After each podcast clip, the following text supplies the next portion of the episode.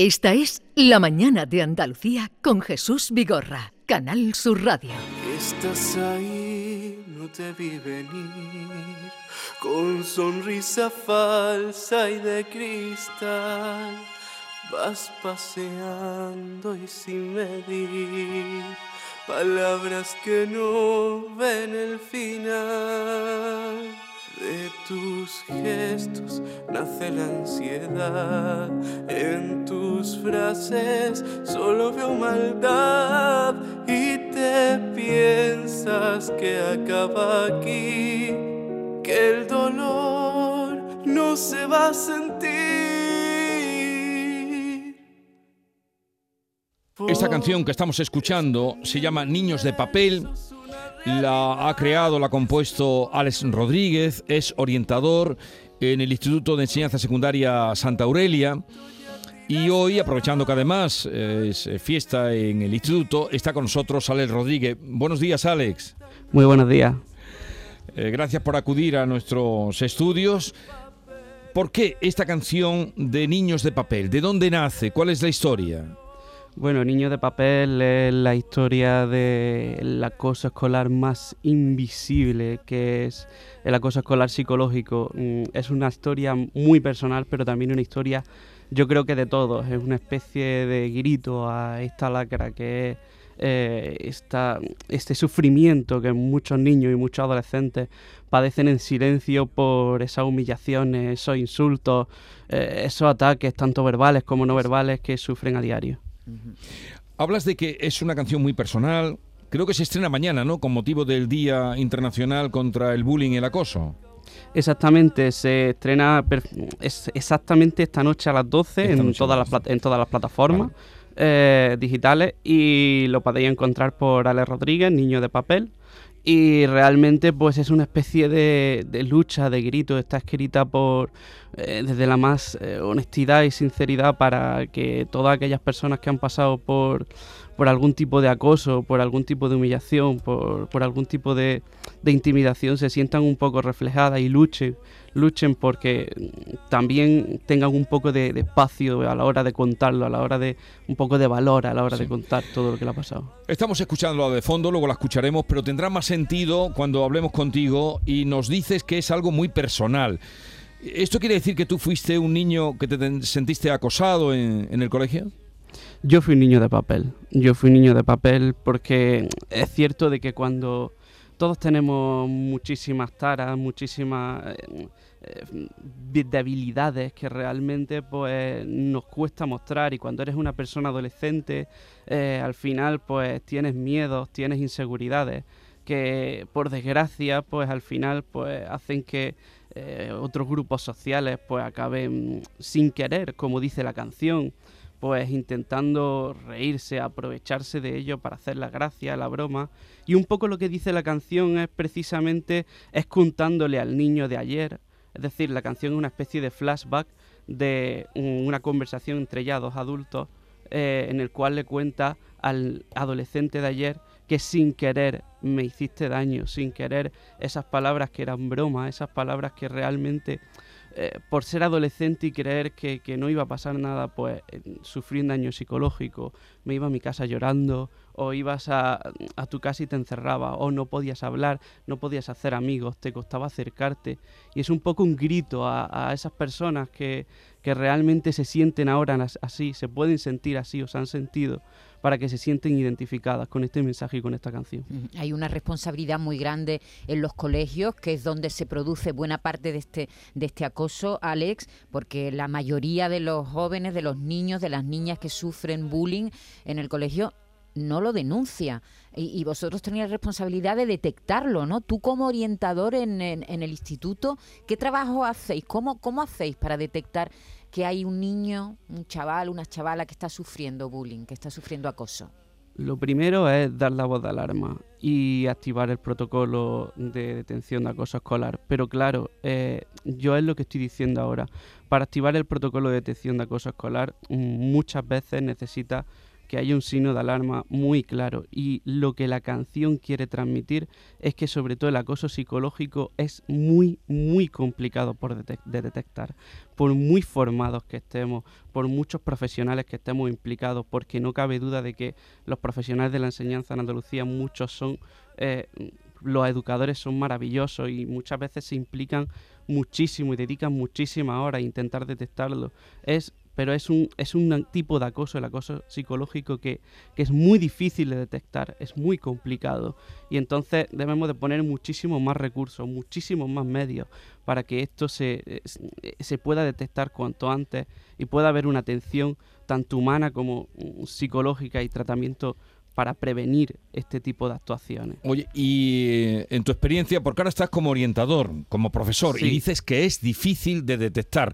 Cuando tú sentiste te sentiste acosado como niño que se iba llorando a su casa, ¿dónde encontraste mm, agarre? ¿Dónde encontraste el asidero para que te, que te fortaleciera y que te confortara en lo que tú estabas pasando?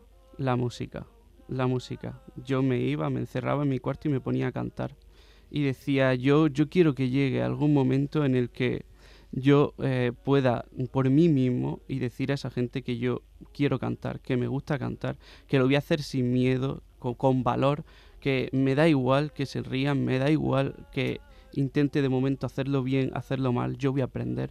Y, y, quiero luchar por mi sueño. Y la canción nace de ahí, nace de un grito de ánimo a ese tipo de gente que lo está pasando igual o peor para decir que luchen por lo que quieren, que se animen a hacer lo que quieren, que no lo hagan por que lo hagan y no el miedo no les venza. Y es una especie de lucha.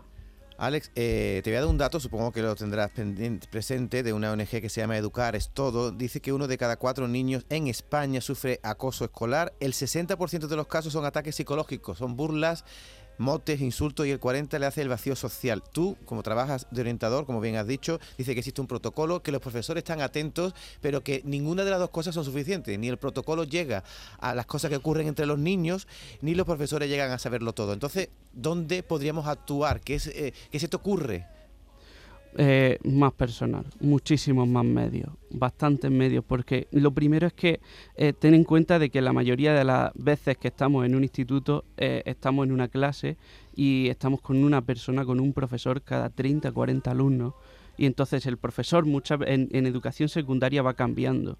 Y es muy complicado que en unos cambios, eh, en una clase a otra, te tengas que fijar, te puedas fijar en los comportamientos no verbales, en los miedos, en la inseguridad, en la mirada de, de, chavales que se encuentran así, porque hay casos que, que sí son muy, muy detectables, como por ejemplo alguna pelea, que haya pasado algo, que el niño lo verbalice, pero precisamente cuando no se verbaliza, cuando se lleva por dentro, cuando le está pasando mal o incluso el niño no quiere ir al instituto, eh, es muy complicado. Yo creo que sobre todo las señales de alerta eh, que nos facilitan, como por ejemplo eh, el hecho de que el niño cambie sus comportamientos, que de repente tenga ganas de ir al instituto y por ejemplo luego ya no quiera el instituto, que baje su rendimiento escolar, que sepamos que no tenga un círculo social o no tenga amigos, que se vaya o vuelva solo. Son señales de alerta que nos incitan a pensar, a decir que hay que actuar ya, que hay que observar muchísimo más el caso, que atender, atender a la persona y que hablar con esa persona y ver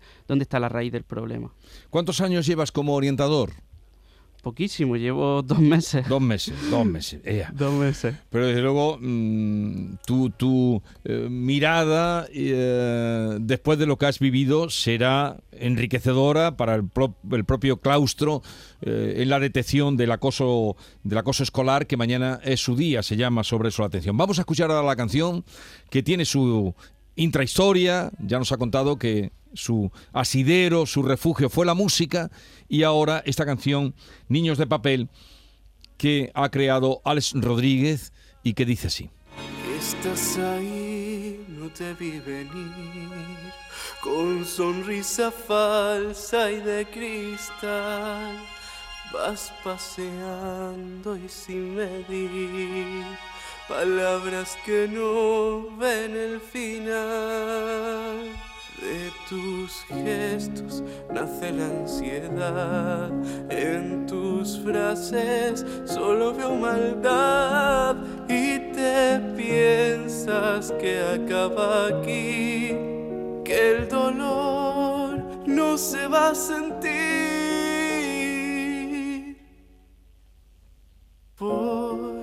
Escondiendo en versos una realidad que está por descubrir. No importó el intento, ya tiraste la amistad que te di. Y me faltan noches para hacerte ver lo de papel que era el niño aquel que una broma era algo cruel y sin darte cuenta me hiciste perder y aún recuerdo qué triste fue creerte amigo y sin saber por qué me castigaste y sin medir lo que yo podía sufrir. Ahí queda expresado en esa canción que a partir de las 12 de esta noche ya podrán encontrar en YouTube y que es la, la aportación, la experiencia hecha música de Ale Rodríguez. Ale, eh, gracias por la visita y también te agradecemos que, que públicamente tú denuncies esta realidad que a mucha gente hace pasarlo muy mal, entristecerlos y muchas familias sin saber a cuento de qué viene ese estado del niño o de la niña, ¿no? Sí, muchísimas gracias por, a vosotros por los micros y por la, el espacio que me habéis otorgado. Y antes que todo quiero agradecer también eh, al equipo de 24-7 Music en Salobreña por haber hecho posible la canción, a mi familia y a todo el claustro de Elías Santorelia que me ha apoyado un máximo en este proyecto y que les aprecio y les quiero un montón, la verdad. Mucha suerte, Alex. A vosotros. Adiós. Me faltan noches para hacerte ver